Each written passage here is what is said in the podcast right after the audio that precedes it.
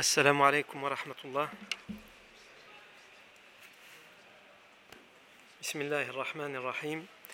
إن الحمد لله نحمده ونستعينه ونستغفره ونعوذ بالله من شرور أنفسنا ومن سيئات أعمالنا. من يهديه الله فلا مضل له ومن يضلله فلا هادي له وأشهد أن لا إله إلا الله وحده لا شريك له وأشهد أن محمدا عبده ورسوله صلى الله عليه وآله وسلم. يا أيها الذين آمنوا اتقوا الله حق تقاته ولا تموتن إلا وأنتم مسلمون. يا أيها الناس اتقوا ربكم الذي خلقكم من نفس واحدة وخلق منها زوجها وبث منهما رجالا كثيرا ونساء واتقوا الله الذي تساءلون به والأرحام إن الله كان عليكم رقيبا. يا أيها الذين آمنوا اتقوا الله وقولوا قولا سديدا يصلح لكم أعمالكم ويغفر لكم ذنوبكم ومن يطع الله ورسوله فقد فاز فوزا عظيما. أما بعد فإن أصدق الحديث كتاب الله تعالى وخير الهدي هدي سيدنا محمد صلى الله عليه وسلم وشر الأمور محدثاتها وكل محدثة بدعة وكل بدعة ضلالة وكل ضلالة في النار. ثم أما بعد. La fois dernière, euh, en termes de poésie qui euh, font les éloges du prophète Mohammed on avait cité les derniers vers de euh, la Qasida, le poème de Ahmad Shawqi, rahmatullahi ta'ala alayh. Et aujourd'hui, on va voir un poème qui est très court, puisqu'il fait uniquement deux vers. C'est un, deux vers qui ont été prononcés par un compagnon du prophète Mohammed sallam et qui était à la fois aussi un des poètes du prophète Mohammed sallam. Le prophète sallam, comme on le verra plus tard, a eu euh, plusieurs poètes, dont trois plus importants, trois principaux, et parmi ces trois principaux, il y avait le compagnon Hassan ibn Thabit, radiallahu anhu. Et lui, il dit, dans ces deux vers, وأجمل منك لم تر قط عيني وأفضل منك لم تلد النساء خلقت مبرأ من كل عيب كأنك قد خلقت كما تشاء. Le premier vers وأجمل منك لم تر قط عيني وأفضل منك لم تلد النساء وأجمل منك est plus beau que toi لم تر قط عيني. Jamais mon œil n'a vu. Jamais mon œil n'a vu plus beau que toi وأفضل منك وأفضل منك لم تلد النساء. Et meilleur que toi aucune femme n'a enfanté Tu es celui que mon œil n'a pas pu voir plus beau, et tu es celui le meilleur qu'aucune femme, qu'aucune autre femme n'ait pu enfanter. Et le deuxième vers, il dit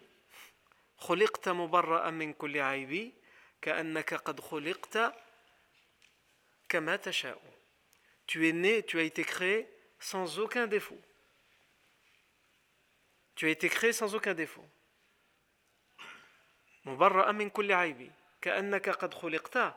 C'est comme si tu avais été créé comme tu le voulais toi. Alors que c'est Allah qui a voulu le créer comme ça, Mais si un homme, il avait le choix au moment de naître, de remplir un dossier et de dire je veux être comme ça, avoir euh, les cheveux de telle couleur, les yeux de telle couleur, une carrure de telle, euh, de l'envergure de telle armoire d'Ikea, etc tu ferais tes demandes euh, les plus parfaites. Donc c'est dans ce sens que Hassan ibn Thabit dit comme si tu avais été, créé comme toi tu l'avais voulu. Donc ça on a dit c'était très court mais ce sont deux, deux vers que Hassan ibn Thabit a prononcé pour faire les éloges du prophète sallam. À présent on revient là où on s'est arrêté dans la biographie du prophète Mohammed sallam. Nous sommes euh, au mois de Ramadan. Au mois de Ramadan, nous sommes arrêtés la, semaine dernière au mois de Ramadan de la première année de l'Égir. C'est-à-dire qu'il reste, euh, pour que la première année de l'Égir se termine, il reste Shawwal, Dhul et Dhul Hijjah. Il reste trois mois encore pour que cette première année de l'Égir se termine. Qu'est-ce qui s'est passé pendant le mois de Ramadan de la première année de l'Égir Il y a eu la première expédition que le prophète sallallahu a envoyée. Il a envoyé qui? Il a envoyé le compagnon Hamza ibn Abdel Muttalib, qui était aussi son oncle. Le compagnon Hamza est à la fois un, euh, compagnon et à la fois l'oncle du prophète. Il l'a envoyé à la tête d'une expédition pour euh, barrer la route à une caravane commerciale des Quraysh. Mais ils les ont ratés. Donc au final, ils sont revenus et il n'y a pas eu de afwan, ils les ont pas ratés, ils les ont, euh, ils, les ont, ils ont fait un face à face, mais sans combat. Comme on a dit, ils se sont mis en rang pour euh, combattre, mais il y a euh, un homme des Bani Juhana, Bani Juhayna, qui avait un pacte à la fois avec les musulmans et à la fois avec les idolâtres de la Mecque, et euh, il, a réussi à s'interposer, à faire en sorte qu'il n'y ait pas de combat. Et donc, Hamza ibn Abdel Muttalib est reparti à Médine, sans, sans livrer bataille.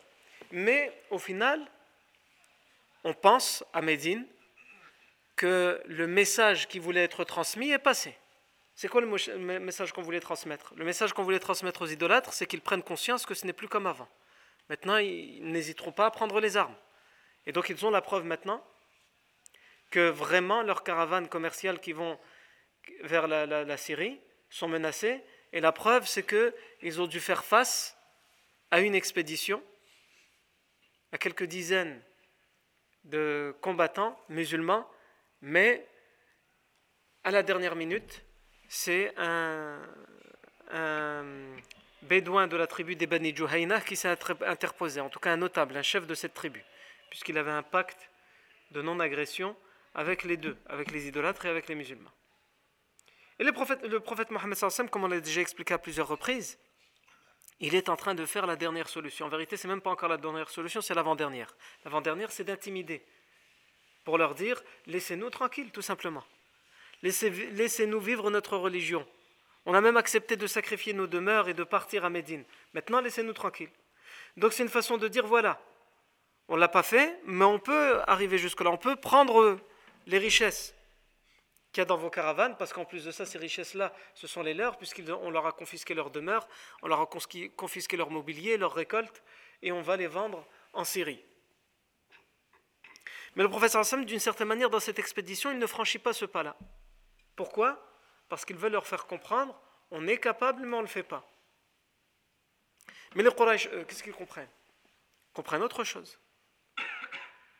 Eux, au lieu de comprendre que puisque avant ils n'étaient pas capables de sortir avec les armes et aujourd'hui ils sont sortis avec les armes, ils continuent à penser que les musulmans ne sont pas capables d'aller jusqu'à l'affrontement, jusqu'à la, vraie confrontation. Pourquoi ils disent regarde, il a suffi que quelqu'un de Bani Juhayna leur dise stop et ils ont arrêté. Donc ils font justement ils disent ils font ça juste pour nous intimider. C'est du bluff. Et donc leur persécution contre les musulmans de la Mecque continue. Leur menace contre les Médinois continue. Et l'interdiction d'accès aux lieux saints aux musulmans continue, puisqu'ils avaient pris la dernière décision qu'ils avaient prise, c'était d'interdire aux musulmans l'accès aux lieux saints.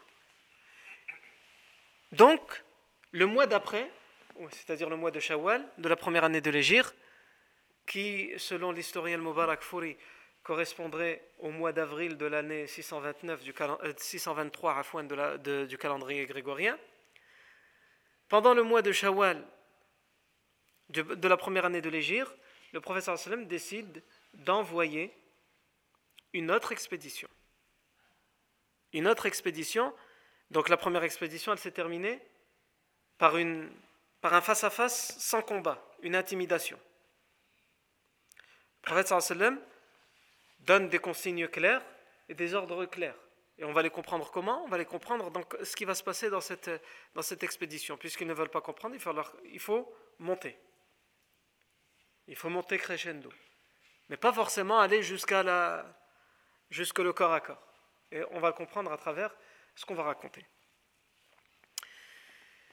Cette expédition, on l'appelle, certains historiens l'appellent euh, Sariyatu euh,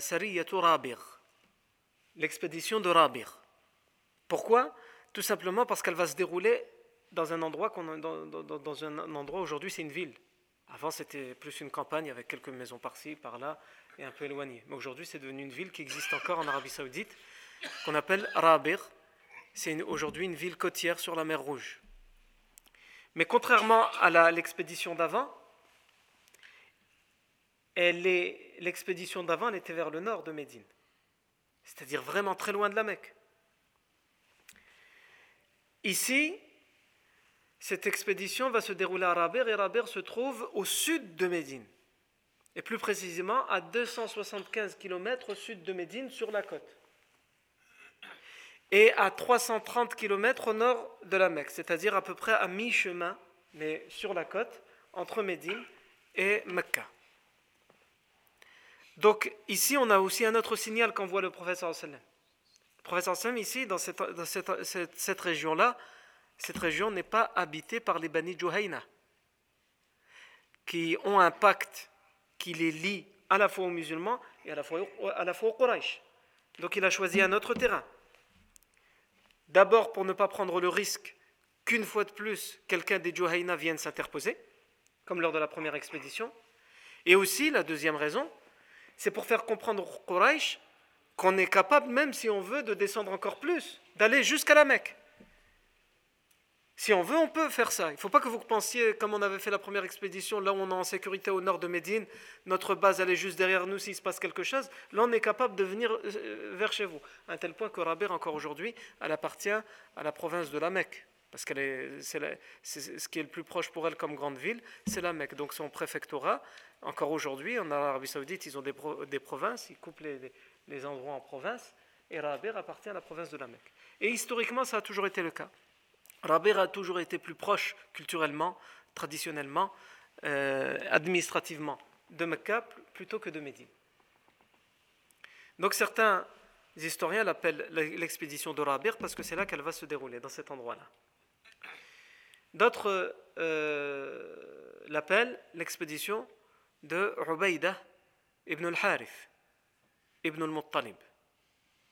Ubaïda ibn al-Harith ibn al-Muttalib. Pourquoi d'autres l'appellent comme ça? Tout simplement parce que c'est le compagnon, Ubaïda ibn al-Harith ibn al-Muttalib, qui était à la tête de cette expédition. Le professeur Hassan va le désigner lui comme étant le chef de cette expédition. Naam. Ici, comme on a l'habitude de le faire, qui est Ubaïda ibn al-Harith ibn al-Muttalib Déjà, il, y a quelque chose, il y a une consonance dans, dans, le, dans, le nom d'un de ses ancêtres qui nous dit quelque chose, c'est le Muttalib. Le prophète sallam lui s'appelle comment? Muhammad ibn Abdullah ibn, ibn Abdel Muttalib. Mais ici, on n'a pas dit Abdel Muttalib. On a dit quoi? On a dit le Muttalib. Donc, ce n'est pas la même personne. Il y en a un qui s'appelle Abdul Muttalib, il y en a un qui s'appelle Muttalib. Mais ils ont un, lien familial très proche. Et il y a une raison pour laquelle on a appelé Abdul Muttalib qui concerne l'autre, le Muttalib. Et ça, on l'avait expliqué il y a maintenant des années, quand on a commencé cette série. Je ne sais plus si c'était il y a 4 ou 5 ans. Lorsqu'on avait commencé, on avait fait une introduction sur la lignée, les ancêtres du professeur sallam, et on avait raconté cette histoire. Donc j'imagine que la plupart d'entre vous ne, ne l'avaient plus en tête. Donc euh, il n'y a pas de mal à, rappeler le fait que le prophète sallam il s'appelle pour comprendre qui est cet homme, qui est ce compagnon Ubayd ibn al-Harith ibn al-Muttalib et où est-ce qu'il rejoint dans les, dans les ascendants, dans les ancêtres, où il rejoint le prophète sallam, où est-ce qu'il est le lien familial avec le prophète sallam. Le prophète sallam s'appelle Muhammad ibn Abdullah ibn Abdel Muttalib ibn Hashim ibn Abdi Manaf. D'accord? Donc vous retenez Muhammad ibn Abdullah ibn Abdel Muttalib ibn Hashim Ibn Abdi Manaf. On va s'arrêter juste là aujourd'hui. Après, on pourra rajouter Ibn Qusay, Ibn Kilab, Ibn Murrah, Ibn Ghalib, Ibn Fihr, etc. jusqu'à Ibrahim a.s. Mais aujourd'hui, juste pour comprendre cette histoire, vous en avez besoin de cinq. Les autres, on verra plus tard. Muhammad, sallallahu alayhi wa sallam, Ibn Abdullah, Ibn Abdel Muttalib, Ibn Hashim, Ibn Abdi Manaf. Le cinquième, sur lequel on s'arrête, c'est Abdou Manaf. Le compagnon dont on parle aujourd'hui, qui était à la tête de cette expédition, s'appelle Al-Harith ibn Ubaïda, Afwan, Ubaïda ibn al-Harith, ibn al-Muttalib, ibn Abdi Manaf. Le quatrième, c'est Abdou Manaf, c'est-à-dire le même Abdou Manaf qui est le cinquième dans la lignée du professeur sallam. Donc, où est-ce qu'ils se rejoignent dans les grands-parents? Chez le professeur sallam, ils se rejoignent chez l'arrière-arrière-grand-père, et chez Ubaïda, c'est son arrière-grand-père. Ils ont le même pour l'un arrière-arrière-grand-père pour le professeur sallam et pour Ubaïda, euh, c'est son arrière-grand-père, Abdou Manaf. Abdou Manaf, à l'époque, il, il, est le fils de qui? De Qusay ibn Kilab. Qusay ibn Kilab, c'est celui qui est venu et qui a réussi à reprendre l'autorité à la Mecque et qui est le père de tous les Quraysh. Il est le père, l'ancêtre de tous les Quraysh. Il a repris l'autorité à la Mecque. Et il va donner en héritage à son fils Abdo Manaf, celui dont on parle ici. Il va lui donner quoi? L'héritage de cette autorité. Et cette autorité, c'est quoi? C'est l'autorité évidemment administrative, c'est une sorte de préfet de la Mecque, le doyen. Ensuite, il est également celui qui s'occupe d'héberger les pèlerins, d'organiser le pèlerinage, et il prend soin de la Kaaba, l'habit qui, qui embellit la Kaaba, qui existe encore aujourd'hui, mais différemment. Avant, il n'était pas de cette couleur, et il n'y avait pas des versets du Coran écrits dessus, puisque le Coran n'avait pas encore été révélé, mais il y a toujours eu cette idée d'embellir d'un vêtement, d'un rideau, la Kaaba. C'est lui qui a les clés de la Kaaba. Des deux portes de la Kaaba, puisqu'à l'époque il y avait deux portes. Par la suite, euh, lorsque le professeur Sam aura 39 ans, les Quraysh vont la reconstruire, mais ils vont faire une seule porte. Mais avant, il y avait deux portes. Et c'est aussi celui qui donne à manger et qui offre à boire à tous les visiteurs de la Mecque et les visiteurs de la Kaaba et les, pèlerins. Seulement, Abdou Manaf, lui, il va donner naissance à quatre fils. Abdou Shams, Naufal, Al-Muttalib, l'arrière-grand-père du compagnon dont on parle, Ubaïda, Al-Muttalib, et Hashim, l'arrière-grand-père ou l'arrière-arrière-grand-père du prophète Mohammed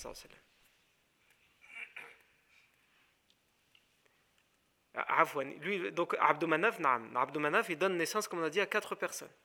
Abdou Shams, et Al-Muttalib, qui est l'arrière-grand-père de euh, et enfin Hashim, qui est aussi l'arrière-grand-père du prophète Mohammed sallallahu alayhi wa alihi wa sallam. طيب. Hashim, c'est l'arrière-grand-père du prophète Mohammed sallallahu alayhi wa sallam. Et ça, c'est il faut le comprendre pour comprendre pourquoi le, le grand-père du prophète sallallahu alayhi wa sallam va s'appeler Abdul Muttalib. Hashim va faire un voyage commercial vers euh, le Shem. Le Shem, à l'époque, c'est la Syrie, la Jordanie, la Palestine. Et en voyage, il va s'arrêter chez qui? Il va s'arrêter à Médine, dans la tribu des Banin Najjar. La tribu des Banin Najjar, c'est exactement la tribu où s'est arrêté le prophète sallam, où il va être euh, euh, hébergé. Parce que le prophète sallam a un lien de famille avec les Banin Najjar, et, ce lien de famille, on va le comprendre à travers cette histoire. C'est là qu'il va être créé, ce lien de famille. Hachim s'arrête chez eux, et finalement, il rencontre là-bas une femme, et il décide de se marier chez les Banin Najjar, une femme des Banin Najjar, en plein voyage. En voyage, bah, finalement, je vais rester ici, je vais me marier. Il s'est marié avec cette femme, donc il y a eu la nuit de noces, la lune de miel, comme ils disent. Et ensuite, quand la lune de miel s'est terminée, il commençait à avoir les oignons. Et là, il s'est dit, il va falloir que je, prenne mes jambes, que je prenne mes jambes à mon cou. Les problèmes, ils ont commencé. Le ce pas les problèmes qu'ils ont commencé, mais il fallait qu'il termine son voyage. Donc il a dit à sa femme, reste ici j'ai un voyage. En revenant, je repasserai par Médine et je te prendrai chez moi à Mecca. Donc il va en voyage. Il va où? Il va en Palestine, à Gaza très exactement. Mais finalement, il tombe malade à Gaza, il meurt. D'ailleurs, certains pensent qu'il y a une très ancienne tombe à Gaza et, euh, qui porte son nom. Donc on n'a pas d'authentification, mais en tout cas, la plupart des Palestiniens disent que c'est la tombe de, la tombe de Hashim.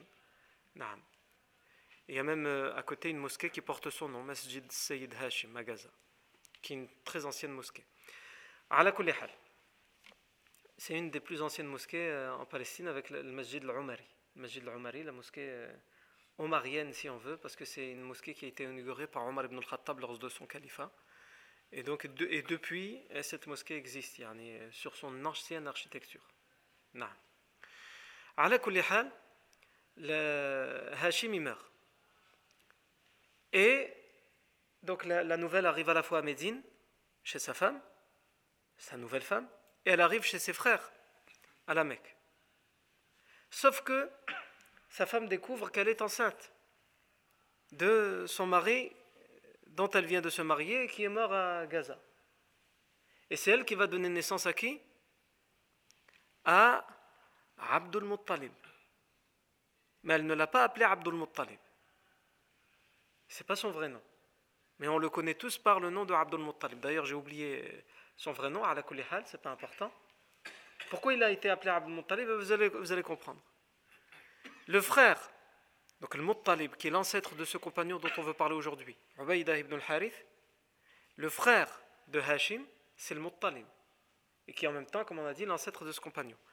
Le Muttalib, donc il, a, il reçoit la nouvelle de la mort de son frère, khlas, il fait son deuil, etc., il passe à autre chose. Et on lui informe quelques années plus tard que son frère, en fait, a un fils, parce qu'il s'était marié à Médine, et même si son, son mariage était euh, très court au final, sa femme était enceinte de lui, et donc euh, ça fait quelques années, en fait, qu'il est au courant qu'il a, finalement, il vient d'être au courant que ça fait quelques années qu'il a un neveu. Et chez les Arabes de l'époque, surtout quand c'est un, héritier mâle, un garçon, il faut absolument qu'il s'affilie à la famille du père pour que le, père, surtout s'il n'avait pas d'autres garçons, puisse avoir un héritier qui puisse porter son nom, fils d'un tel. Donc le Muttalib décide d'aller demander à sa mère de récupérer ce fils pour qu'il puisse hériter des biens de son père et aussi qu'on puisse l'éduquer comme son père l'aurait voulu et qu'il reprenne aussi par la suite les droits qu'il a, c'est-à-dire l'autorité à la Mecque, etc. Parce que Hashim, il avait comme héritage de Abdoumanaf, Abdoumanaf, on avait dit, il avait toute l'autorité. Et il a partagé entre ses quatre fils l'autorité de la Mecque, donc entre l'administration, entre la Kaaba, entre les pèlerins, etc. Et il avait donné à son fils Hashim deux choses. L'autorité administrative, c'est-à-dire c'était le doyen de la Mecque, le chef de la Mecque, le leader de la Mecque. Et la deuxième chose, ce qu'on appelle. Le fait d'abreuver les pèlerins et les visiteurs et de les nourrir. Et donc, il va récupérer cet enfant. Et sa mère, difficilement, accepte. Parce que pour elle, c'est le plus important qu'il vive une vie, entre guillemets, heureuse, d'abord matériellement, et aussi euh, son père n'était pas n'importe qui, donc il va hériter de tous les droits de son père, donc pour elle, c'est très important que son fils y aille. Et donc, elle, accepte de le laisser partir. Et le Muttalib revient à la Mecque avec un enfant qui est derrière lui, contre son dos, sur sa monture, sur son cheval. Et les gens voient arriver le Muttalib à la Mecque. Et à l'époque, quand on partait en voyage et qu'on revenait avec un enfant, généralement, c'était quoi? C'était un esclave qu'on avait acheté. Donc ils ont dit quoi? Ils ont dit Abdul Muttalib, l'esclave de Muttalib. Abd al-Muttalib, l'esclave de Muttalib. Et par la suite, il dit non, non, c'est pas un esclave que j'ai acheté, c'est mon neveu. Parce que mon frère, quand il est parti, en fait, il s'était marié, etc. Et il leur a expliqué l'histoire. Mais les gens, ils ont, ils ont eu cette habitude de l'appeler Abdul Muttalib, l'esclave de Muttalib. Et c'est pour ça qu'on appelle un des ancêtres du professeur Sam Abdul Muttalib. Et c'est là le lien qu'il y a entre, mais il ne faut pas les confondre, ces deux personnes différentes, entre Abdul Muttalib et le Muttalib. Le Muttalib, il a ramené Abdul Muttalib à la Mecque. Abdul Muttalib, c'est le neveu de Muttalib. Ça va, vous me suivez? Ou là, vous voulez qu'on fasse le jeu des sept familles? Non. Donc, y a, pour que vous compreniez donc, on parle de qui? On parle de Ubaïda ibn al-Harith ibn al-Muttalib, ibn Abdi Manaf. Ubaïda ibn al-Harith ibn al-Muttalib. Ce compagnon, qui est donc un cousin éloigné du prophète Mohammed sallallahu alayhi wa, sallam, il a dix ans de plus que le prophète sallallahu alayhi wa sallam, il fait partie de ceux qu'on appelle as-sabiqun al-awwalun, les tout premiers à s'être convertis à l'islam, sabiqun al-awwalun. Il s'est même converti, puisqu'il y a des périodes comme ça, comment on peut dire ceux qui sont parmi vraiment les tout premiers, il s'est converti avant même que le professeur sallam, on dit, les historiens disent, avant que le professeur sallam n'entre dans la maison de l'Arqam. Vous vous rappelez quand on a fait la période mécoise, on avait dit qu'il y avait une période où le prophète sallam avait été obligé, avec le peu de compagnons qu'il avait, de se cacher chez l'Arqam ibn al-Arqam, parce que sa maison était derrière le mont Safa, loin du regard, pour enseigner la religion à ses compagnons et pour prier ensemble. Parce que c'était trop risqué de le faire comme ça en public. Ils étaient torturés, persécutés. Et surtout parce qu'il y avait beaucoup de compagnons qui préféraient garder leur islam secret. Et encore jusqu'à ce moment-là, jusqu'au moment où on parle, à Shawwal de la première année, et justement cette expédition dont on parle, elle va nous faire prendre conscience qu'il y a encore plein de musulmans qui cachent leur islam. Vous allez comprendre pourquoi. Donc, Ubayda ibn al-Harith, ibn al-Muttalib, s'est converti à l'islam avant même que le professeur Hassan rentre dans la maison de l'Arqam. Non.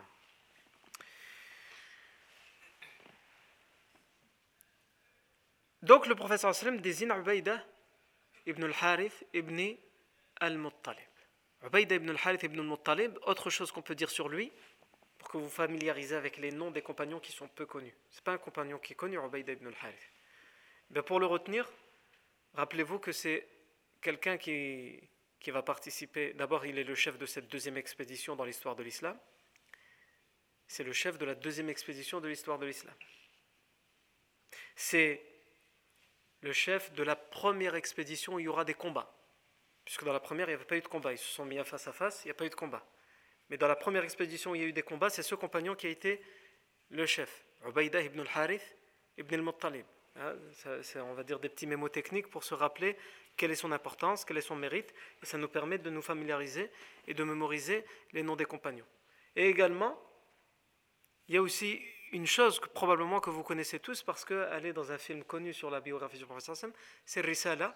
Mais même dans ce film, on n'entend pas forcément parler du nom de ce compagnon ou quoi, mais l'événement, on le voit et probablement la plupart d'entre vous vont s'en rappeler quand je vais vous le dire, parce que c'est vraiment un, événement qui est arrivé, mais qui est arrivé à ce compagnon. Lors de la bataille de Badr, la bataille de Badr va commencer d'abord par les duels. Il y a trois personnes, trois compagnons contre trois idolâtres. Et parmi ces trois compagnons, il y a Hamza, Ali et lui. C'est celui qui arrive à blesser l'ennemi. Et c'était qui l'ennemi? Shayba ibn Rabi'a, l'oncle de Hind. L'oncle de Hind bint Utbah. Shayba ibn Rabi'a, il arrive à le blesser, mais Shayba aussi arrive à le blesser. Donc en fait, ils tombent tous les deux blessés. Hamza et Ali, comme ils ont tué leurs adversaires, ils viennent achever l'adversaire de euh, Ubaïda ibn al-Harith. Et ensuite, ils récupèrent leurs blessés, c'est-à-dire Ubaïda ibn al-Harith. Et le professeur Hassan va prendre soin de lui. Il va prendre soin de lui. L'historien Shamsuddin al-Dahabi dit il fait partie des rares compagnons, même s'il a une vie, courte, qui avait une très très très grande importance de son vivant auprès du prophète Mohammed. Donc il va prendre soin de lui et il va, quand ils vont repartir, il sera allongé, blessé, ils vont le transporter, mais il va mourir en chemin, il va être enterré en chemin. Il va mourir des suites de ses blessures. Ça, on ne le voit pas forcément dans le, film, mais en tout cas, ce qu'on voit, c'est qu'il est, blessé, mais on comprend que sa blessure est grave et qu'il finit par en mourir. Mais il va, il, va, dans la réalité des faits, il va en mourir, yani, sur le chemin du retour, c'est-à-dire après la bataille. Il va mourir des suites de ses blessures. C'est qui? C'est Ubaïda ibn al-Harith ibn al-Muttalib. C'est lui qui est à la, chef, à la, tête Afwan, qui est le chef de cette expédition. Le professeur Sam le fait partir avec qui? Avec 60 cavaliers. Personne à terre. 60 cavaliers. Pourquoi? Parce qu'ils vont loin. Et ils vont s'approcher de la Mecque quand même. 330 km au nord de la Mecque. Et Médine sera 275 km derrière eux. Donc s'il faut prendre la fuite, il est mieux d'avoir des chevaux. Donc c'est tous des cavaliers, il y en a 60. Encore une fois, aucun Médinois, que des Muhajirs, que des compagnons de Mecca. Et ça, on a déjà expliqué la semaine dernière pourquoi. Parce que d'une certaine manière, c'est une affaire qui regarde les Mécois entre eux, qu'ils soient musulmans ou non. Le prophète ne veut pas imposer ça aux Médinois qui font déjà beaucoup, ils se sont sacrifiés, ils les ont hébergés, ils leur donnent tout. Donc il ne veut pas en plus de ça leur imposer ça, c'est-à-dire parce qu'il y a des risques, ils peuvent perdre leur vie, ils peuvent être capturés, etc. etc. Donc il part à la tête de 60 cavaliers. Le professeur choisit comme, étendard, comme un drapeau blanc. Et il choisit comme porte-étendard, il y a toujours un homme qui a l'honneur de porter l'étendard, un compagnon qui s'appelle Mistah ibn Uthatha. Mistah ibn Uthatha, radiyallahu anhu. Mistah ibn Uthatha, il fait partie des compagnons les plus pauvres. À un tel point qu'on sait qu'Abu Bakr Siddiq, anhu, il, se chargeait de, payer euh, ce que, ce Mistah ibn Uthatha anhu, avait besoin pour vivre, lui et sa famille. Abu Bakr Siddiq l'a fait pas qu'avec lui, il l'a fait avec beaucoup de compagnons. Abu Bakr Siddiq était quelqu'un de riche quand il s'est converti à l'islam.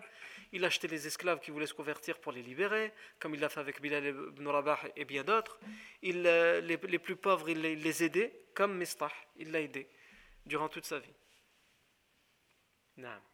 Sauf que, et ça on aura le temps de le voir en détail, Naam Sauf que plus tard on verra que pendant l'accusation, la fausse accusation qui sera portée à Aisha anha, épouse du prophète et, et la fille d'Abu Bakr, on verra plus tard que les hypocrites vont fomenter une fausse accusation et elle va rentrer dans les oreilles des compagnons. Et Mistah, il va la répéter en accusant Aisha parce qu'il va croire aux, rumeurs. Et on peut être aussi bon qu'on veut, il y a des gens qui croient aux rumeurs, qui tombent dedans sans réfléchir et qui vont les répéter. Et il y a des gens qui sont les plus raisonnables et que c'est pas parce qu'ils entendent quelque chose, et c'est pas parce qu'il y a dix personnes qui disent exactement la même chose que c'est forcément vrai. Et ça, on le verra lorsqu'on parlera plus tard de cet événement-là, que les compagnons entre eux vont se distinguer aussi à travers ça. Il y en a qui vont rester neutres, ils vont pas savoir quoi dire, je sais pas, c'est peut-être vrai, c'est peut-être faux. Il y en a qui vont dire, bah, s'ils le disent, c'est sûrement que c'est vrai. Et il y en a qui vont se taire. Ou alors au contraire, ils vont dire, c'est impossible, certains. C'est impossible. Et les hypocrites, d'ailleurs, on verra, ils vont pas le dire clairement. Abdullah ibn Ubay ibn Salul, ils vont pas dire clairement, mais ils vont faire, ils vont laisser entendre. Et c'est pour ça qu'ils sont très vicieux et très manipulateurs et très dangereux. C'est dire, bah, on le verra après comment ça se fait qu'elle va revenir avec un. En fait, elle va se perdre en voyage et elle va croiser un homme qui lui aussi était un des éclaireurs derrière, et donc il va la faire revenir. Et eux, qu'est-ce qu'ils vont dire les hypocrites? C'est bizarre quand même. Elle revient toute seule avec lui.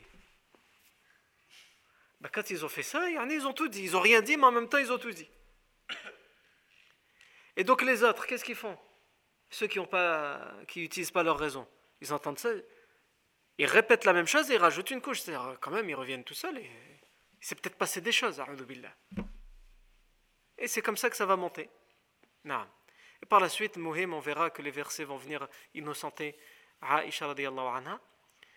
Mais le professeur sallam, après ça, le, Coran dit que celui qui ment à propos de l'honneur et de la dignité de quelqu'un, qu'il accuse à tort d'avoir commis la fornication de l'adultère, il doit être fouetté. C'est sa sentence, sa sanction. Il doit avoir des coups de fouet. Aucun hypocrite n'aura aucun coup de fouet. Pourquoi? Parce qu'ils n'ont rien dit de clair. Ah, je ne sais pas, moi, Aïcha est revenue toute seule avec lui. Oui, mais il faut qu'il ait dit clairement la chose. Et ils ne l'ont pas dit. Par contre, certains compagnons qui sont meilleurs que les hypocrites, eux, ils l'ont clairement dit. Donc ils ont leur sentence.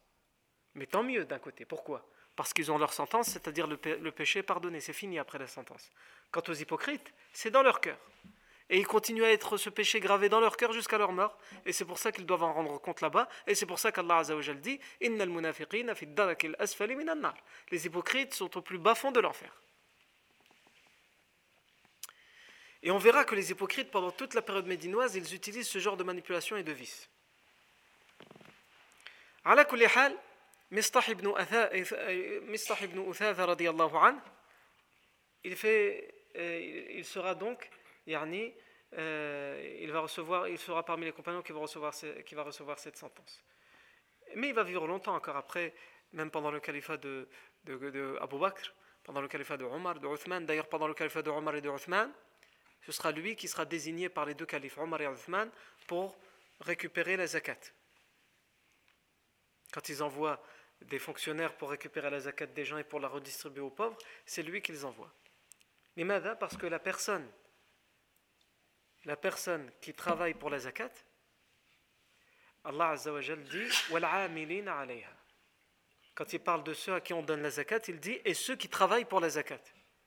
Et comme Mistah ibn Uthatha a toujours été pauvre qu'on lui donne de l'argent, et pas autant lui donner un travail qui va lui permettre de gagner sa vie. Et ce travail en plus, ça va être quoi? Ça va être la zakat. Donc ça ne change rien dans l'argent qu'il reçoit, c'est-à-dire la reçoit de zakat, sauf que là, il ressent au moins qu'il la reçoit parce qu'il fait un travail. C'est pas juste un assisté. Et l'islam, il réfléchit comme ça avec euh, les gens qui ont besoin d'un travail. Il dit pas, l'islam, il dit pas traverse la rue et tu vas trouver un travail. L'islam, il dit pas ça. Non. L'islam, il essaye d'aider les gens parce qu'il considère qu'ils sont les, gens qui n'ont pas de travail. Ils sont les premières victimes de la situation. Certes, bien sûr, il y a toujours des gens qui profitent du système, comme on dit. Mais c'est combien par rapport à, à tous les autres? Il y en a beaucoup qui aiment vivre que du RSA, se contenter de ça? Ou vivre que d'un peu de chômage qu'on leur balance tous les mois en leur disant tous les jours tu dois venir signer et prouver que tu es en train de, et prouver que justifier que tu as le droit de recevoir les quelques centimes que je te balance au visage. Il y en a beaucoup qui, qui aiment vivre comme ça. Ça m'étonnerait. Et donc le, la personne qui, est, qui vit dans une période difficile, c'est la première victime de sa situation. C'est pas l'auteur de sa situation, malheureusement comme on peut l'entendre aujourd'hui. Non. Et cette parole, elle est malheureusement banalisée aujourd'hui chez les politiques d'aujourd'hui. On entend, il faut responsabiliser les chômeurs. Qu'est-ce que ça veut dire? Il a choisi d'être au chômage. Il n'est pas responsable, il est content. Non. La plupart, la plupart de ceux qui sont dans cette situation, ils ne le choisissent pas. Non. Euh, donc Mistah ibn Athatha, c'est lui qui va porter l'étendard. Donc ils sont 60. Ils arrivent à Rabir. Et ils doivent faire face à qui? À une un voyage commercial, lequel qui revient, qui revient de Syrie. Et ce n'est pas celui d'avant, mais c'est un autre, celui d'Abu Sufyan, qui est mené par Abu Sufyan. Abu Sufyan, qui va devenir, il ne l'est pas encore, mais il va bientôt devenir, un an plus tard, il deviendra le chef de la Mecque. Il fait partie des gens les plus importants, mais ce n'est pas encore le chef. C'est après la bataille de Badr qu'il va le devenir. Et évidemment, le professeur sallam envoie ses 60 cavaliers avec eux, Ubayda ibn al-Harith ibn al-Muttalib, pour couper la route, intimider et même aller plus loin, comme on va le voir, euh, devant ces idolâtres. Et ici, qu'est-ce qui va se passer? L'expédition qui est menée par euh, ibn al-Harith ibn al-Muttalib, ils vont leur faire face et ils vont tenter en fait de les empêcher de passer et de leur faire peur. Et donc, la décision qui a été prise, on n'a pas de texte qui dit que cette consigne a été clairement donnée par le professeur sallam, mais quand on étudie comme ça les, les batailles, vous allez voir toutes les batailles qu'on va étudier, elles montent petit à petit crescendo dans la façon de, de réagir dans ces batailles-là. La première, on n'a pas livré bataille. La deuxième, presque on a, livré bataille, mais pas de corps à corps. La troisième, le professeur sallam, troisième et quatrième, il va carrément sortir lui-même, alors qu'il ne l'a pas encore fait. Il envoyé que ses compagnons. Et donc ça monte crescendo jusqu'à ce, ce que ça arrive à la bataille de Badr, là c'est la confrontation ouverte avec les idolâtres. Donc ça sous-entend quoi? Même si on n'a pas de texte qui dit, c'est le professeur Sam qui l'a réfléchi comme ça, on voit que tout ça est stratégique et calculé, donc même s'il n'y a pas de texte, c'est probablement quelque chose qui a été réfléchi par le professeur Sam, et à chaque fois il donne des consignes aux compagnons pour essayer d'intimider les idolâtres et pour leur montrer qu'on est capable de faire encore plus, qu'on est capable d'aller encore plus loin. Mais pas, le professeur Sam, il ne va pas directement plus loin, tout de suite à la confrontation. Et donc la consigne ici qui a été donnée, ou qui aurait été donnée, puisque c'est ce qui va se passer, c'est qu'il euh, bombarde cette expédition de flèches, sans forcément les toucher, pour les intimider. Et ils vont répondre, puisqu'ils se sentent menacés. Et donc finalement, ce sera un combat à distance avec des flèches, sans que personne ne soit touché, ni blessé, ni tué. Et donc si on termine là, on peut dire, euh, finalement, il n'y a rien de plus, si ce n'est qu'il y a ces tirs de flèches, rien de plus que la première expédition. Détrompez-vous, il y a quelque chose de, beaucoup plus qui va se passer et qui va être une grave conséquence pour les idolâtres. Mais avant ça, ce que j'ai oublié de dire, c'est que le premier à lancer les flèches, ça va être le compagnon Sa'd ibn Abi Waqqas. C'est pour ça qu'on dit, on a l'habitude de dire de ce compagnon, Sa'd ibn Abi Waqqas, qu'il est le premier à avoir tiré une flèche dans l'islam. Bien sûr, il y en a qui tiraient des flèches avant pour chasser, pour s'entraîner. Mais tirer une flèche dans un combat, le premier dans l'islam à avoir tiré une flèche, fils Abilillah, c'est Saad ibn Abi Waqqas radiallahu anhu. Saad ibn Abi Waqqas, on a déjà parlé de lui. Euh, donc, le prophète sallam, qu'est-ce qu'il a gagné de cette expédition? Et qu'est-ce que les idolâtres ont perdu dans cette expédition? Il a gagné, première chose, il s'est enfoncé vers le sud, il s'est rapproché de la Mecque pour dire au Quraysh, on peut encore aller plus loin. On ne va pas se contenter juste de la, campagne des Bani Juhayna où on a un pacte avec eux. On peut aller dans le sud et s'approcher de la Mecque et pourquoi pas rentrer dans la Mecque. Vous attaquez à l'intérieur de la Mecque. Alors attention, ils gagnent ça. Et les idolâtres, qui avaient l'habitude de menacer, d'intimider les musulmans avec leurs lettres, etc., et leurs menaces, c'est réciproque. Le professeur Sam répond à leurs menaces. Puisque vous voulez nous faire vivre comme ça dans la peur et dans l'angoisse, eh bien nous aussi on va vous faire vivre dans la peur et dans l'angoisse. Ça c'est la première chose. La seconde chose, cette fois, et c'est la première fois que ça arrive dans l'islam, on a tiré des flèches contre des gens. On les a visés.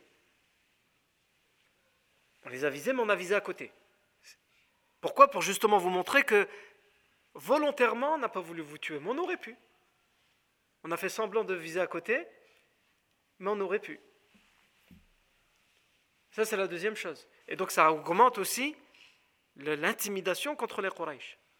Et la troisième chose, c'est là où je veux en venir quand je, disais qu'il y a peut-être, on pourrait dire qu'il n'y a rien eu de plus, s'il y a encore y a eu quelque chose de plus, c'est qu'au retour, les idolâtres, quand ils font le, le compte, est-ce qu'on leur a pris aucun chameau Est-ce qu'on ne sait jamais? Ils se rendent compte de quoi? Ils se rendent compte qu'il y a deux hommes qui ne sont plus parmi eux.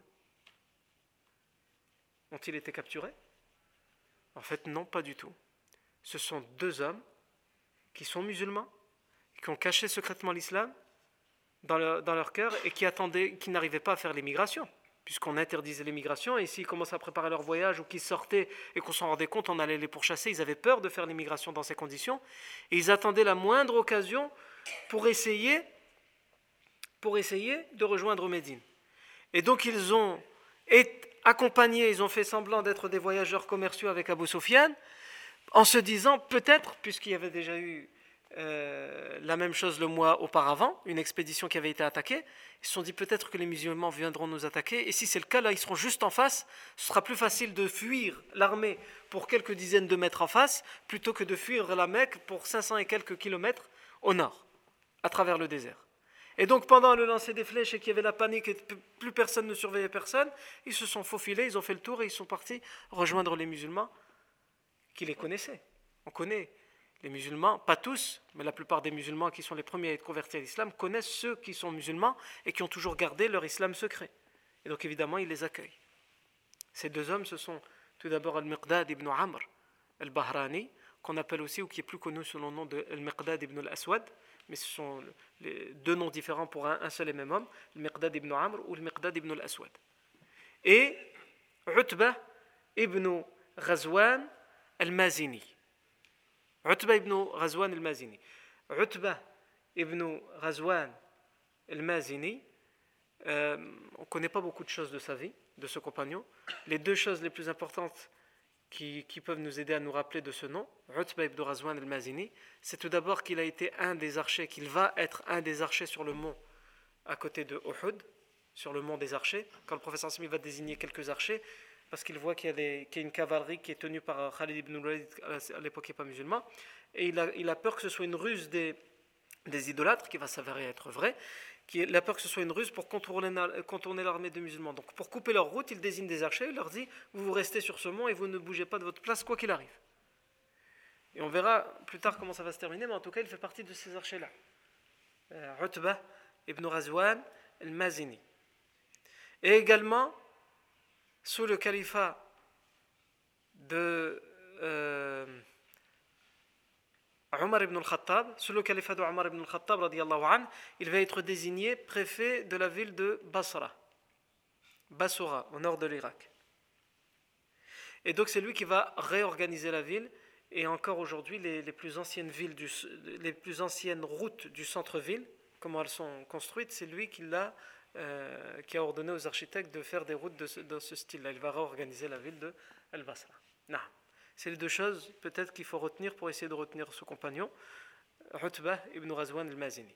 Quant au deuxième, Al-Miqdad ibn Amr al-Bahrani ou al-Miqdad ibn al-Aswad al-Bahrani, ce compagnon, radiallahu anhu, il va participer à la bataille de Badr. Mais même plus que participer à la bataille de Badr, il va être le seul cavalier de la bataille de Badr. Tout le monde sont sur soit sur des chameaux, soit à pied. Le professeur Hassan ne va avoir qu'un cavalier, c'est-à-dire quelqu'un sur un cheval qui est capable de galoper très rapidement pour attaquer les, idolâtres. Alors que les, idolâtres en auront 70, les musulmans n'en auront qu'un. Et c'est lui, Al-Miqdad ibn Amr, ou le Miqdad ibn al-Aswad. Et plus que ça, plus qu'avoir participé à la bataille de Badr, plus qu'avoir été le seul cavalier, le Miqdad ibn al-Aswad, il va être il va être celui parmi les compagnons lorsque le professeur sallam va entendre parler de la, de, la grande caravane commerciale d'Abu Sufyan qui va être la cause de la, de la bataille de Badr, qui est de retour de Syrie, et qui leur aura échappé à une bataille avant, comme on va le voir, le professeur sallam va dire Qu'en pensez-vous? Parce que là, il va décider de la vraie confrontation, de la vraie guerre ouverte. Et donc il attend en fait d'entendre quelque chose des Médinois. Abu Bakr se lève et il dit T'inquiète pas, nous sommes derrière toi. Le prophète après la parole d'Abu Bakr Qu'en pensez-vous aux gens? Alors qu'Abu Bakr il a dit C'est bon, on est derrière toi. Omar il se lève T'inquiète pas, Ya quoi que tu décides, on est derrière toi. Le prophète il va entendre quoi? Il va entendre quelqu'un de, de Médine. Donc après ça, il va encore dire Quelle est votre position aux gens? Et là, c'est toujours un Mekwa qui va se lever, mais cette fois, c'est le, compagnon dont on parle. Ibn al-Aswad. Et c'est lui qui va lui donner ces fameuses paroles en lui disant Ya Rasulallah, va et fais ce que tu veux faire. Et sache que nous ne serons pas comme ceux qui ont suivi Moussa et qui ont dit à Moussa Va toi et ton Seigneur et combattez, nous, ne, vous, suivrons pas. Le Coran il, cite un verset comme ça où il dit que les Banu Israël, à un moment, ils ont dit à Moussa Vas-y, toi et ton Seigneur. Faites le nécessaire. Nous, on est là, on vous attend. On va se croiser les pouces. On va se croiser les doigts, on va se tourner les pouces. Et on reste ici. Le Mirdad ibn al-Aswad, cite cette parole pour dire Nous ne jamais nous ne te, nous te dirons comme ils ont dit eux. Mais, même si, machallah, c'est une très belle parole, le professeur Hassan attend d'entendre des Médinois. Il va entendre finalement des Médinois. Et on le verra ça euh, lorsqu'on fera la bataille de Badr. Miqdad ibn al-Aswad nous raconte également que lorsqu'il arrive à Médine, donc, alhamdoulilah, il retrouve les musulmans, il est content, il arrive à Médine. Qu'est-ce qui, les musulmans, quand ils arrivent, quand ils, ils font la hijra, qu'est-ce qui se passe? Ils doivent être hébergés parce qu'ils ont, ils ont tout perdu, ils ont tout laissé derrière eux. Et qui l'héberge? Le prophète Mohammed. Il héberge le Miqdad ibn al-Aswad. Et d'ailleurs, il héberge aussi trois autres, deux autres personnes. Il y a trois personnes que le prophète héberge. Donc ce n'est pas juste les Médinois, même les, les quand ils ont enfin une petite situation, comme c'est le cas du prophète Mohammed qui vient de construire sa maison, il accueille ceux qui sont dans le besoin. Et il accueille en particulier le Mirdad ibn al-Aswad. Le prophète avait, avec ses compagnons-là, ils avaient quatre chèvres qu'ils avaient l'habitude de traire chaque jour pour boire. Quelquefois, c'était le seul repas de la journée pour eux tous. Repas. Repas, c'est manger. Le seul repas, c'était ça, a quelquefois. Boire du lait de ses chèvres. Le professeur Hassan donne cette tâche à qui? Al-Miqdad ibn al-Aswad. Il lui dit chaque jour c'est toi qui t'occupes de, traire les chèvres, et ensuite tu, partages à part égale dans quatre récipients pour chacun de nous quatre. Le Miqdad ibn al-Aswad, il raconte qu'un jour, il a fait, comme d'habitude, il a fait. Il a rempli les quatre récipients, mais le professeur Hassan n'était pas là. Donc chacun a bu son récipient, il restait le quatrième, il restait celui du professeur sallam. Et les deux autres, ils sont partis dormir. Et le il, attendait le professeur sallam pour lui dire Ton récipient, il, il attend, il attend. La nuit, elle est tard, il n'est toujours pas rentré. Et donc il va s'allonger pour dormir, il dit, et il dit Mon âme n'arrêtait pas de me dire Mais qu'est-ce que. Le lait, il va, il va pourrir, il va avoir une mauvaise odeur s'il passe la nuit. On est dans des déserts, dans des pays chauds, il n'y a pas la clé, mais il n'y a pas les frigos à l'époque. Et toi, tu attends le professeur. Le professeur il a été invité, il a bien mangé, il a bien bu. Il faut pas, ça va être gaspillé. Bois-le. Et il dit Mon âme n'arrêtait pas de me dire ça. Bois, bois. Et donc finalement, il dit Je me lève et je le bois.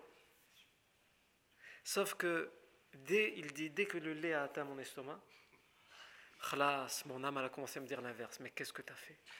Et si le professeur Sam vient et qu'il n'a rien mangé de la journée? Qu'est-ce que tu en sais qu'il a été invité chez quelqu'un? Comment tu vas justifier ça? Tu vas, tu, vas, tu vas peut-être, assoiffé le Sallam. Imagine qu'il fait des doigts contre toi. Et il entend que quelqu'un arrive. Donc il, dit, je m'allonge, il fait semblant de dormir. C'est une situation difficile. Le prophète sallam, il rentre. Et il va vers son récipient habituel. Il ouvre le drap et le récipient, il est vide. Et le prophète sallam va faire une doua. Mais il ne fait pas une doua contre celui qui a vidé le récipient. Au contraire, qu'est-ce qu'il dit? En voyant ça, il n'y a rien à manger. Qu'est-ce qu'il dit? Rien à manger, rien à boire. Il dit la doua qu'on fait habituellement quand quelqu'un nous a offert à manger. Et on dit Allahumma at'amana wasqiman saqana. Il a essayé, il n'y a rien eu, donc ma'lish. Qu'Allah nourrisse celui qui nous a nourris et qu'il abreuve celui qui nous a abreuvés. Quand il entend ça, Mirdad ibn al-Aswad, il avait peur que, ce soit une doua contre. Mais finalement, c'est une doua pour, pour celui qui l'abreuve et qui le nourrit. Donc qu'est-ce qu'il reste à faire pour que cette doua l'exauce C'est une doua qui a été faite avant l'acte. Avant ben, il faut l'abreuver ou le nourrir. Lui, il avait peur de la doua du prophète parce qu'elles sont acceptées d'Allah Azzawajal. Il avait peur de cette doua parce qu'elle risquait d'être contre. Quand il allait voir le récipient, il aurait pu dire que celui qui a bu mon lait, qu'Allah le punisse, etc., même si ce n'était pas l'habitude évidemment du prophète. Quand il entend qu'Allah le nourrit ceux qui, m'ont nourri et qu'il abreuve ceux qui m'abreuvent, qu'est-ce qu'il fait? Ben, Il se dit, va sacrifier sa chèvre, puisqu'ils ont quatre chèvres qu'on a dit pour eux quatre. Il prend une lame et il va pour égorger la chèvre, pour la rôtir pour le prophète. Et en plus parce qu'il regrette qu'il a bu le verre du professeur sallam et que le professeur sallam est venu, il le cherchait, donc il avait faim, il avait soif. Et ça nous montre aussi dans quel, dans quel minimum le compagnon et les, compagnons et le professeur sallam vivaient. Alors qu'il est à cette époque-là le chef de Médine, Mais il ne profitait pas de sa situation pour avoir un très bon salaire, pour que les gens se sacrifiaient pour lui, pour qu'il lui donne à manger, non. Il rentre tard, il a, eu des, il, a, il, a, il a vécu sa vie de chef, répondu aux questions, réglé les affaires, etc. Il rentre tard, et il n'a pas mangé de la journée, il n'a pas bu, et il veut son verre de lait. Mais il n'est pas là. Et donc il veut réparer sa faute, le Miqdad ibn al-Aswad, en, en, égorgeant cette chèvre. Sauf que, euh, au moment où il s'approche, il se rend compte de quelque chose d'inhabituel. Les chèvres, quand tu la traites une fois le matin, il faut attendre le lendemain à la même heure. Et c'est la même chose avec la plupart des animaux, même les vaches. Ils ont une heure bien précise à laquelle elles donnent le lait. même les agriculteurs d'aujourd'hui, vous pouvez leur demander. Par exemple, les agriculteurs, ils n'aiment pas le changement d'horaire. Quand on passe du, les paysans, ils n'aiment pas quand on passe de, l'heure d'été à l'heure d'hiver ou inversement. Pourquoi? Parce que leurs animaux, ils sont réglés. Il n'y a pas de euh, ah bah tiens, c'est l'heure d'hiver, on va dormir un peu plus longtemps. Si ils ont l'habitude à 6 heures du matin de donner le lait, et eh ben quand on passera à une autre heure, ça décalera d'une heure pour eux leur organisation parce que l'heure elle a changé, mais pas pour les vaches. Les vaches ne regardent pas l'heure. Leur corps y est réglé à un moment de la journée. Et donc ça leur décale et c'est pour ça qu'ils n'aiment pas le changement d'horaire. Non. Du coup, il se rend compte d'un fait inhabituel, c'est que les mamelles de ces chèvres se sont grossies et elles n'attendent juste une chose, c'est à être traitées. Alors que ce n'est pas normal. Il faut attendre le lendemain. Donc quand il voit ça, qu'est-ce qu'il fait? Ben, Il profite de la situation, il prend et il traite. Et le, lait en abondance est plus que ce qu'il y a eu le matin. Et il ramène au prophète sallam le lait. Le prophète sallam lui dit Mahada, où est-ce que tu as trouvé ce lait? Il lui explique. Le prophète sallam dit C'est une baraka, une bénédiction qui descend du ciel. Par bénédiction pour qui? Pour le prophète Mohammed parce qu'il a faim et soif. Et pour aussi, cette baraka, veut aider le Miqdad ibn al-Aswad à ce que cette, cette dua soit valable pour lui. Et il va abreuver le prophète Mohammed sallallahu alayhi wa alihi wa sallam. Miqdad ibn al-Aswad, pour montrer quelle pointure il avait dans, dans la vertu et la valeur, la valeur de lui-même, de savoir qui il est. on dit que le Miqdad ibn al-Aswad va à un moment être envoyé par le professeur sallam. Donc plus tard, hein, après ces événements dont on parle aujourd'hui, il va être envoyé par le professeur pour être responsable d'une tribu. Et à son retour, le professeur sallam va dire alors, comment tu as trouvé la responsabilité? Il va dire, je jure par Allah au messager d'Allah, que lorsque j'étais responsable dans cette tribu, c'était comme si je voyais mon âme au-dessus des autres. Et je voyais les gens en dessous de moi. Alors à partir d'aujourd'hui, jamais plus je n'accepterai d'être responsable même pour deux seules personnes. Même si on me demande d'être amir de, quand on est à trois personnes en voyage, il faut qu'un des trois soit le amir, le, décideur, celui qui tranche. À partir d'aujourd'hui, même pour deux autres personnes, jamais je ne serai le responsable. Parce qu'il a compris c'est quoi la responsabilité. La gravité, la lourdeur de la responsabilité, mais aussi quelquefois le méfait que la responsabilité peut amener à l'âme. L'orgueil, la prétention. Je ne suis pas comme les autres. Je suis différent des autres. À un tel point qu'on raconte les, prédécesseurs pieux. Dont un, prédécesseur pieux dont j'ai oublié le nom, on dit que une fois il est arrivé à la mosquée et faisait des dolos. Et il avait habituellement un certain nombre d'élèves devant lui. Et ce jour-là, la rumeur avait couru euh, que c'était quelqu'un d'important, un grand savant. Et donc ce jour-là, il y va. D'habitude, il trouve quelques personnes devant lui. Et il arrive. Et avant d'arriver à la mosquée, il voit que la mosquée, il y a même des personnes assises dehors. La mosquée déborde. Ils attendent son dars. Qu'est-ce qu'il a fait? Il a fait demi-tour. Il est rentré chez lui, il a eu peur. Et quand les gens ils sont partis le chercher, il leur dit Laissez-moi tranquille, moi, c'est pas ma place là-bas. Ça va pas la tête. Moi, d'habitude, c'est comme ça. Cinq personnes, sept personnes. Barakallah, le baraka. On est chez nous, yani. On est entre nous, chez nous. Mais tous ces gens-là, ils disent Mais pourquoi tu as peur du public? Tu pas à parler devant plein de monde? Non, ça, c'est pas un problème. Mais qu'est-ce qu'elle va me dire, mon âme, après?